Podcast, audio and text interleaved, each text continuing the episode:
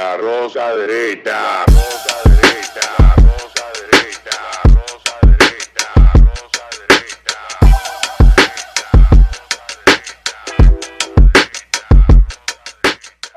Este programa contiene tres personajes únicos y vulgares. Sus opiniones son totalmente individuales y ofensivas y debido a su contenido todos lo deben ver.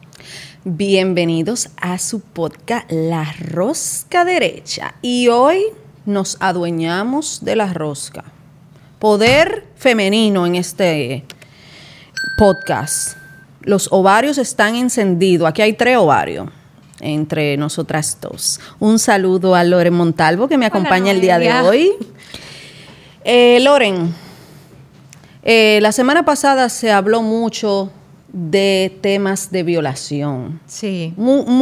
Como, como que eso todavía está en la palestra, tiene como 10 días. Sí, sí, y especialmente con ese caso de esa menor eh, tan triste que hay que decir que todavía se siguen saliendo como cosas nuevas, que era un primo, que no era un primo, que si era un aborto, que no era un aborto, que si fue una violación, que si el muchacho no tiene ningún síntoma, un descarro, o sea, cada día salen unas cosas nuevas. Lo último que yo escuché fue que incluso la chica fue golpeada, pero que parece que no fue golpeada por él. Pero yo realmente... Hay muchas teorías de conspiración. De demasiado teoría de conspiración. Lo que sí, eh, hablando de ese caso, lo que sí yo saco como que tantas lecciones, y para mí la más importante de todas es ese, ese poder reforzar la relación de padres. La confianza. La confianza de los padres con sus hijos. Porque de ahí parte todo. O sea, en la relación de padres con sus hijos, si una persona, un menor, tiene la apertura de decirle a sus padres cualquier cosa, o sea, me metí en un problema, estoy en una situación difícil, pero puedo hablar contigo. O sea, eso hubiera cambiado todo el panorama de esta situación. Y, y hay, que, hay que decir y abrir un paréntesis y decir que no se está juzgando a los padres No, de claro esa no, menor, porque claro muchas no. personas han querido echarle la culpa a los padres como, como que ellos son los únicos culpables. Sí, no, gra- y, realmente, eso, y, no es- realmente es es, es- es- es todo. Eh, t- o sea, es una situación muy difícil que no se debió de dar realmente, pero ha salido a la luz el día de ayer, según investigaciones que hizo una fuente independiente, de que no era un primo de John Kelly.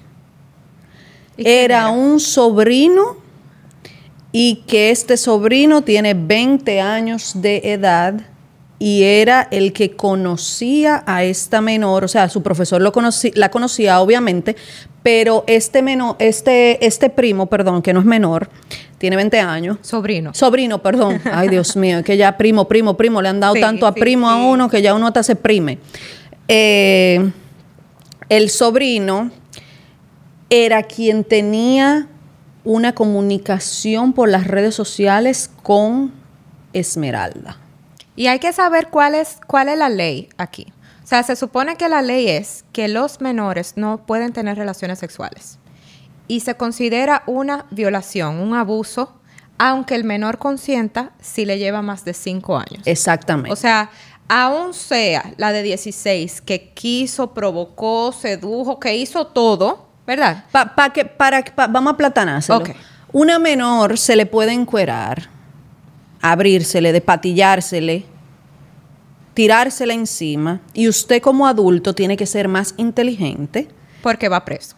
y decir, no, párate ahí. Usted no puede decir y justificarse de que, ah, no, tiene pila de milla. Eso no tiene que ver. Si era virgen, porque han querido ahora como que si no era virgen, como que no importa, que eso fue ella que se lo buscó.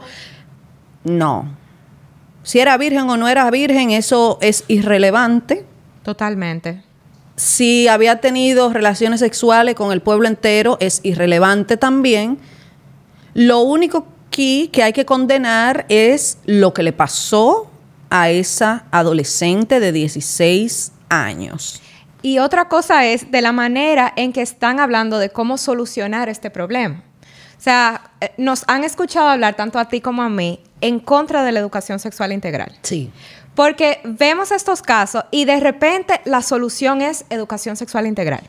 O sea, que a un menor se le ponga sobre sus hombros el peso de la responsabilidad de evitar un abuso, cuando en realidad el peso y las consecuencias deben cargarlo los adultos. Claro que sí. Pero, pero no solo eso, sino educación sexual integral, cómo tú vas a enseñar a un niño a que no tenga relaciones sexuales, eh, enseñándole casi un Kama Sutra. Sí, claro. Porque la gente que habla de educación sexual integral lo habla como de manera muy eh, Aérea. aérea. Cada vez que alguien me dice, no, lo que hace falta es educación sexual integral, yo le pregunto, ¿qué programa? Mándame un programa para yo ver a qué tú te refieres. Yo he hablado aquí acerca del programa del CONANI, por ejemplo. Comienzan hablando de destrezas para la vida, eh, luego hablan de autoestima y luego entonces tratan el tema de las relaciones sexuales como un derecho.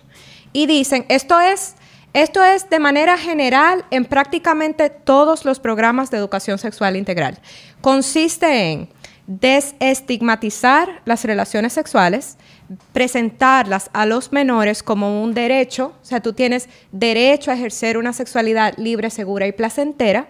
Que es En- totalmente mentira. es, es mentira, claro que sí, porque incluso es un crimen. O sea, otra persona, si te lleva cinco años, puede ir presa. No solamente es animarles a implicarse en una conducta de riesgo, sino animarles a implicar a otros en un delito si es cinco años menor. Bueno, lo- los otros implican solo. se implican solo, pero tú sabes a qué me refiero. O sea, si tú, si te dicen, siendo menor de edad, que es tu derecho, Claro. que Eh, es eh, tu sí. derecho. Eso cambia la perspectiva de todo. Lo próximo es que siguen describiendo todas las formas de tener relaciones sexuales. O sea, por las vías, las secreciones. Imagínate. Y eso es en, eh, ¿cómo se llama? Para decirles, o sea, la justificación de hacer esto es explicarle cómo tú reduces el riesgo en cada una. Mira, yo, yo, yo sí entiendo, yo sí entiendo que aunque no es un derecho de los adolescentes tener relaciones sexuales, no se puede tapar el sol con un dedo y las adolescentes, muchas, la mayoría, tienen relaciones sexuales. Entonces, yo sí estoy las de y acuerdo. los, las y los. Las y los, pero sabemos que... La iniciación en la República Dominicana, el promedio es los 12 años. Exacto, pero, pero me refiero a porque como que en los hombres como que no se estigmatiza tanto el hecho de que tengan relaciones sexuales cuando, cuando, se, cuando se es menor, cuando se deberían de tratar iguales. Lo que pasa es que las mujeres, como que somos las que quedamos embarazadas, somos las que Exacto. tenemos la consecuencia más evidente, Mm, más y la más culpable, somos la más culpable. Exactamente, la más visible de tener relaciones sexuales. Pero, pero realmente yo sí considero que se le, se le debe de dar educación sexual, se le debe de hablar eh, sobre los métodos anticonceptivos, sobre eh, cómo cuidarse, sobre las enfermedades, eh, sobre el periodo, sobre la ovulación, sobre el embarazo. y ahí Noelia y yo siempre Eso- estamos en un debate, porque yo eso entiendo sí. que la escuela tiene que darle biología, o sea, el aparato reproductor, el paso a la pubertad, el ciclo menstrual y cualquier otro tema que tiene que ver con el ejercicio de la sexualidad. Ya eso tienen que ver los padres. O sea, cada postura, cada tema sexual viene con un estándar moral. O sea, por ejemplo, hablemos de masturbación. Masturbación, ¿verdad? Solamente hablar de ese tema, tú puedes hablarlo en un contexto en el que se vea bien o mal. ¿Entiendes? Entonces tú no puedes hablar de un tema sexual. No, no, no, porque tú, le que vas, tú lo que le vas es a moral. explicar, a explicar qué es la masturbación. Tú no puedes hacer eh, opinión personal. O sea, tú no puedes mezclar eso. Tú le vas a explicar al estudiante en qué consiste la masturbación para que estén enterados de lo que es. Y yo entiendo que ningún profesor Eh, tiene que estar pero otra cosa mí es que el profesor, es que el profesor le diga, ay, mira, masturbarse es muy bueno. O sea, ya ahí, ya ahí es diferente porque se está emitiendo una opinión personal del profesor. Eh, En la mayoría de los manuales lo describen como una forma de amarse a uno mismo. exacto. Lo que inmediatamente El neolenguaje. Un, le implica un estándar moral sobre ese tema Claro, específico. pero eso es lo que pasa. Entonces, Entonces, para por una eso, persona que está en un contexto de violencia, de abuso, hablarle sobre estos temas de una manera positiva y en un marco de que es su derecho, no, no, no, por yo eso, entiendo que es totalmente contraproducente. O sea, cuando la gente me habla de que el caso... por eso mismo, por eso mismo estoy en contra de que se le diga que es su derecho, pero eso no quita que se le explique lo que es, que se le enseñe lo que es, que se le enseñen métodos anticonceptivos y las consecuencias, porque la gente ve como que el embarazo es lo peor que le puede pasar a una jovencita eh, eh, a los 16 años, cuando no es así, el embarazo es lo de menos. Donde- como dice un dicho, donde comen dos, comen tres. Eso es lo de menos. Lo que realmente representa peligro para los adolescentes son las enfermedades de transmisión sexual, que nadie habla de ellas. Tú sabes que incluso ahora yo no, no le llaman enfermedades de transmisión sexual. Fíjate en el lenguaje que ahora son infecciones. Infecciones de transmisión ah, Ya no son ETS, son ITS. Tú me habías Tú mencionado le puedes otro decir, caso. tú le puedes, Sí. tú le puedes decir como tú quieras. El punto es que el papiloma es un problema muy serio, una enfermedad muy seria. El SIDA, la gonorrea, la sífilis, el herpes, que uno lo ve de que, ay no, el herpes, sí, pero no se cura, no se cura. Entonces, yo entiendo que sí se le debe de hablar de estos temas como medio de orientación, así como se le habla de que, mira, eh, tú no puedes beber porque estas son las consecuencias de beber y tú no deberías beber y aunque tú seas mayor de edad, eh, beber en demasía te hace daño, te hace un alcohólico. En ese sentido es que yo digo que se le debe de hablar a los menores porque imagínate, uno no puede estar las 24 horas del día con un adolescente. Claro. Tú lo puedes mandar para el colegio, el adolescente se puede desviar. Mi, mi, yo lo sé, o sea, uno no tiene con total control de las decisiones de sus hijos, pero para mí el tema de la educación sexual integral o la educación sexual de manera general, ya cuando viene con más información que solamente la biología, la ciencia, el paso, o sea, las cosas que mencioné, debería enfocarse en los padres, en la responsabilidad de los padres. O sea, yo estaría muy de acuerdo con que el Ministerio de Educación, en vez de educar a los hijos, y hacer un programa de educación sexual para los hijos, lo haga para los padres, para darle herramientas a los padres de cómo tener esta conversación con sus hijos. Mira. Aquí nosotros estamos viendo una especie de epidemia o de, yo sé que epidemia no es la, no es la mejor palabra, pero es como una multiplicación de estos casos o, o una manera en la que se han evidenciado más. Y definitivamente hay que poner un freno. Lo que yo digo es que ese freno deben ser los padres. Ese freno, ese peso de responsabilidad de tomar las decisiones difíciles, no se le debe cargar a los niños, se le debe cargar a los adultos. El, el que cometió la violación, o sea, no es darle más herramientas a una niña de cómo evitar una violación. No, hay que trancar a los violadores. Claro. O sea, hay que ponerle, no, no seis años, cinco años. No, es un disparate. una cosa pesada, o sea, que una persona, no que lo piense dos veces, que ni le cruce por la mente, porque las consecuencias de sus acciones sean tan graves. Y hay que decir que hay violaciones que son consentidas por los padres también, pero ese ya es otro tema, pero también hay que hacer del corazón, sí. hay que hay que hacer hay que hacer el paréntesis y decir que esto es una realidad que se vive en este país por la situación económica. Por eso yo propongo al Ministerio de Educación que implemente una materia que se llame salud. En esa materia no solamente se va a hablar de sexualidad, aquí hay muchos otros temas de los que no se habla en, las escuelas. No se habla sobre higiene bucal, no se habla sobre higiene general, no se habla sobre las enfermedades que más afectan a los dominicanos como es la presión, la diabetes. No, yo, yo te admiro el optimismo, Noelia. te lo No se habla de nada Porque de aquí, eso. Aquí Y- se quemaron los profesores en las pero yo lo digo, básicas. pero yo lo digo porque me lo dieron en un colegio. Yo estudié aquí en República Dominicana y a mí me lo dieron en el colegio. Es verdad que mi colegio, donde, o sea, donde yo estudié, el colegio estaba avalado por un colegio en Estados Unidos y los libros venían de allá, pero no es imposible, no es imposible tú, así como das matemática, También enseñarle a los niños desde de primaria se empezaba a dar, la materia se llamaba health, salud, Salud. En, en español, y no es imposible tú, de acuerdo a su edad, ir enseñándole a los niños sobre eh, CPR. A nosotros nos dieron clases de CPR con muñecos, nos explicaron cómo actuar si le daba un ACV a una gente. O sea, es una formación necesaria en un país donde las cosas como el 911 no funcionan. Porque ese es otro tema. Vimos cómo desde el día de ayer han salido eh, publicaciones y artículos de que el 911 que antes funcionaba, Eso es terrible. ahora no funciona. Entonces, ¿qué pasa? Si un niño eh, tiene un poco de conocimiento, porque obviamente no es que a un niño de 8 años tú le vas a enseñar a hacer eh, CPR. ¿Cómo se dice CPR en inglés? Eh, Eh, re- re- primeros auxilios. no, tiene otro nombre. lo de la respiración, resucitar, no me acuerdo. Eso, búsquelo. Use Google, que usted lo usa para otra cosa.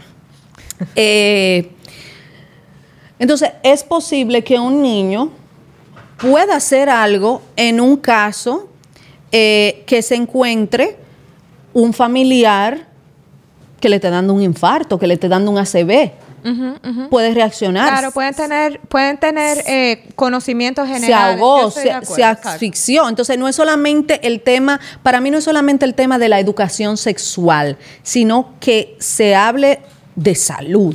De la en educación todos- de manera general. Exacto, en todos los sentidos y obviamente no se le va a hablar a un niño de cuarto de primaria de, de- de anticonceptivos, o sea, no. Bueno, el programa de Planned Parenthood tiene eh, educación en cómo autosatisfacerse a partir de los tres años. Por ejemplo, ahora que tú mencionas el tema de la conspiración, en el día de ayer, así como me enteré del que el supuesto primo era un sobrino, también me enteré de una teoría de conspiración que anda por los noticieros eh, de, de, de Higüey, de la provincia de la Altagracia, de que en este, esto era como un esquema, como una organización que captaba menores y que había más de 35 menores involucradas, y- supuestamente, según, Wow. según dijeron. O sea, que este caso de lo que están diciendo ahora es que este caso de ese profesor es parte de un entramado más grande. ya Y que realmente de ese caso no me sorprendería nada, porque todos los días sale una noticia nueva.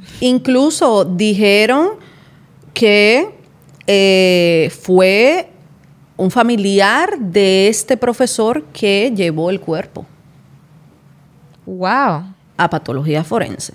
increíble. Que hay que también mencionar que en el día de ayer el patólogo Sergio Sarita, si no me equivoco se llama, dijo que la autopsia está incompleta. Yo estoy completamente de acuerdo con él porque es una autopsia que no te sabe decir si era virgen o no era virgen. Y vuelvo y repito, eso es irrelevante. Lo dije porque vi un titular como con esta noticia amarillista, como, como, como queriendo limpiar el hecho Como de si que- se justificara Exacto, porque ya que- ella había tenido relaciones Exacto. sexuales antes. La violación nunca se justifica. Exacto. Eh, también que si no tienen el examen de toxicología, o sea que no se sabe qué había en el sistema de ella. de ella. La bañaron. Entonces, al bañarla no se va a encontrar rastros de semen ni de nada. Porque le dieron un baño, porque según el informe no, no se encontró rastros de semen. Entonces, eso quiere decir que le dieron un baño. uy, eh, ¿qué- ¿Cómo es que se llaman esas duchas? Duchas vaginales. Ajá, ajá. Que, que la gente, ajá, para sacarle todo el semen de adentro. También supuestamente el cadáver duró perdido dos horas para llegar a patología forense, también dicen. Entonces uno realmente no sabe qué es lo No, que uno... ese, ese caso está muy, muy oscuro. Por eso es que yo digo, o sea, sea lo que sea que sucedió, o sea, cualquier cosa que haya sucedido, cualquiera, para mí el tema más importante aquí, el llamado de atención más importante aquí. Debe es- ser a los padres. Es estrechar la relación de los padres con sus hijos, estrechar la relación de los hijos con los padres. O sea, yo no estoy tratando de culpar a esa familia, como tú dijiste, para nada. Pero qué diferente sería si uno puede, a pesar de haber metido la pata, recurrir a las personas que están en tu casa y buscar ayuda buscar salvarte. Nosotros en este mismo eh, podcast tuvimos la visita de, de Sarah Winter y ella cuenta, en el caso de ella fue en un contexto de aborto, cómo ella se estaba desangrando y su, y su, su primer instinto fue gritar por ayuda. O sea, Claro. ella está viva de milagro, ella está viva porque una mano ayuda, la llevó y pudo Porque no tenía esa barrera de que me van a, me van a juzgar por lo que hice. ella priorizó su vida, o sea, con, quien la ayudó ni siquiera era un familiar. Ella gritó y gritó y gritó hasta que consiguió la ayuda. O sea, cuando uno puede tener la confianza de que alguien, alguien te va a ayudar, tú puedes hablar. Y yo creo que eso es importante, que los padres estemos ahí. Yo voy a poner un ejemplo de, de, mi, de mi propio papá. Yo recuerdo en una ocasión que yo estaba muy molesta. Eh, ni me acuerdo por qué, o sea, no me acuerdo la razón, qué fue lo que pasó, y yo estaba acostada en mi cuarto eh, con un pique grandísimo. Mi papá me dijo, ¿qué te pasa? Él se paró en, en la puerta, eh, mi, mi habitación quedaba al lado de la suya, y él me preguntó, ¿qué te pasa? Y yo le dije, no, nada. Y mi papá, en vez de seguir caminando, él entró a la habitación y se sentó en mi cama y me dijo, mi hija, no me voy a mover de aquí hasta que no me digas qué te pasa. Inmediatamente, "Ah, y este", tu- tuve que hablar porque su, su, su asunto fue tan firme de sentarse al lado de mí y decirme, no me voy de aquí. O sea, yo estoy aquí hasta que tú me digas qué te pasa. Entonces, eh, eh, ese es el error de muchos padres que justifican esto como que, ay, no, eso son cosas de muchacho. No. Eso son cosas de muchachos. ¿Tú sabes cómo son los muchachos esa edad? No, mi hermano, usted tiene hijos y su responsabilidad son sus hijos. Entonces, si usted quiere que sus hijos estén bien, usted tiene que formar un lazo de confianza con sus hijos, que cuando a sus hijos le pase algo, a la primera persona que recurran sea usted. Pero hay muchos padres que no entienden esto porque entienden que su función es ser autoritarios.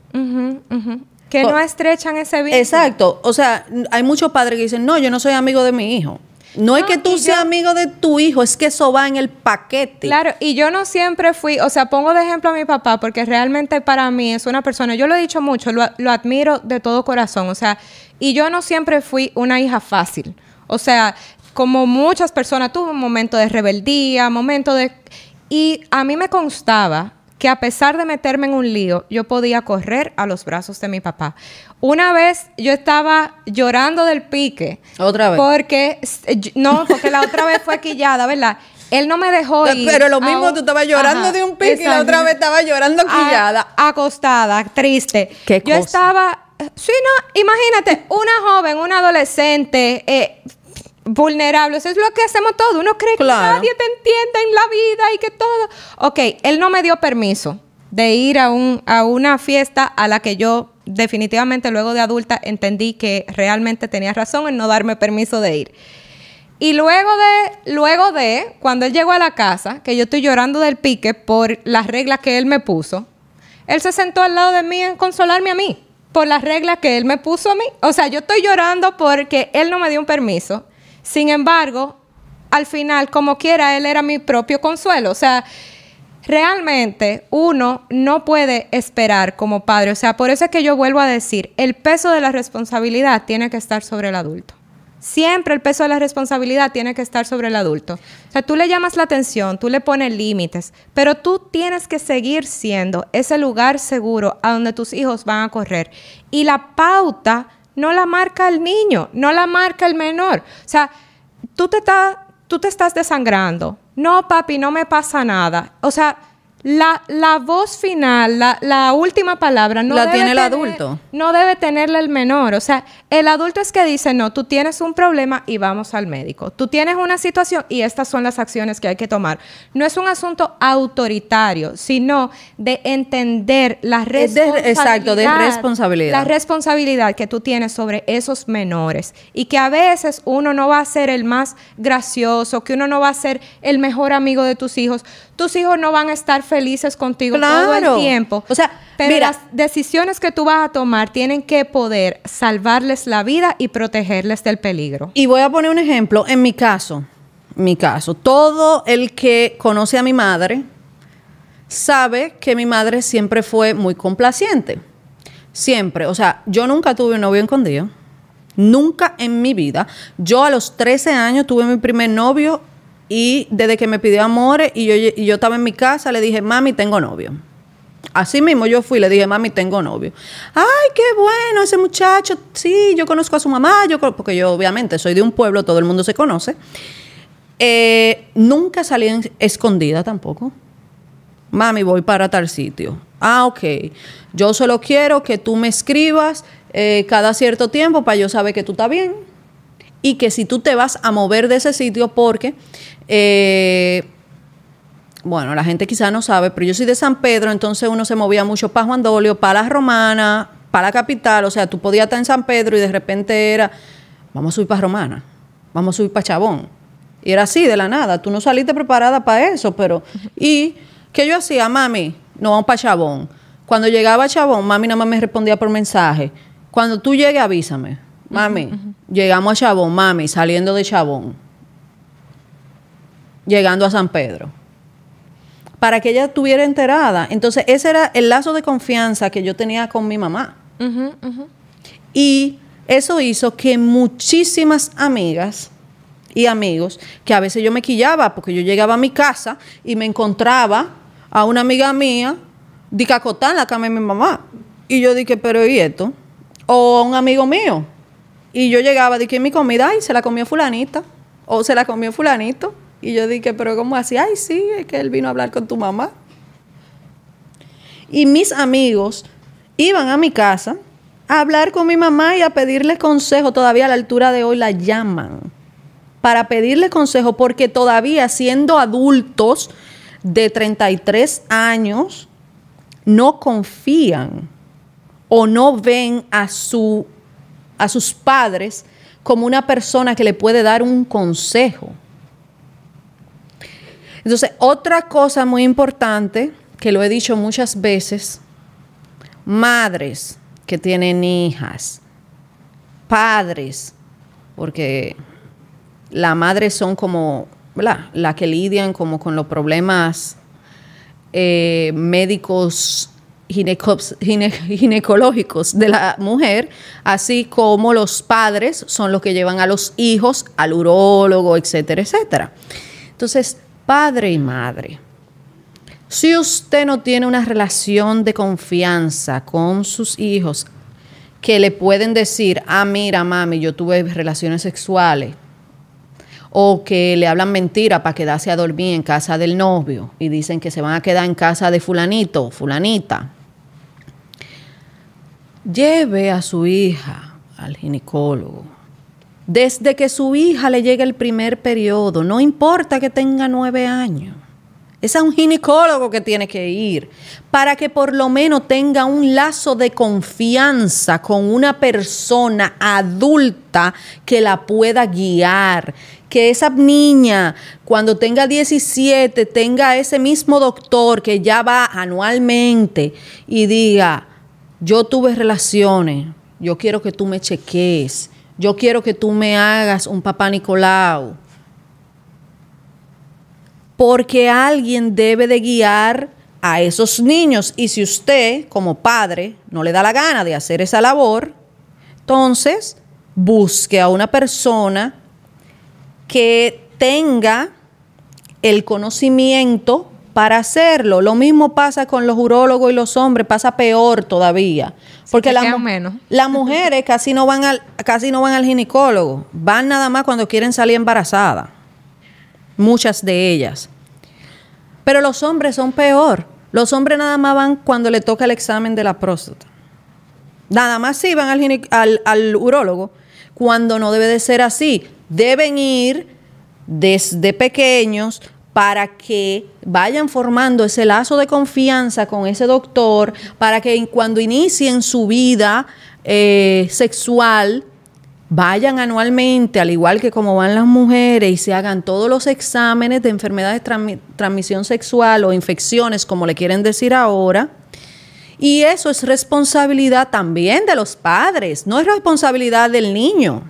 Porque el niño no va a solo un doctor, que "Jeje, llegué yo. No. Bueno, según el manual de, de atención eh, de salud pública para adolescentes, a partir de los 10 años, el niño, el menor, el adolescente, tiene derecho, el niño. ajá, tiene derecho, según este manual, de acudir a consulta solo, que no se le informe a sus padres y escoger si es que quiere que vaya un adulto y qué adulto debe ser.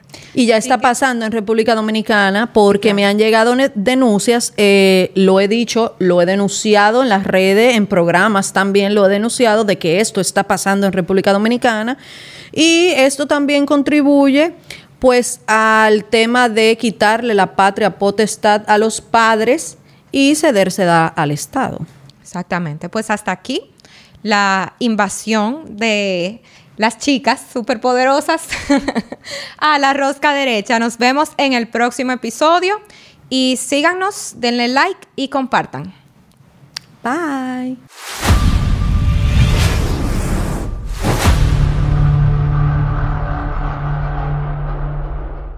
La rosa derecha. La rosa derecha.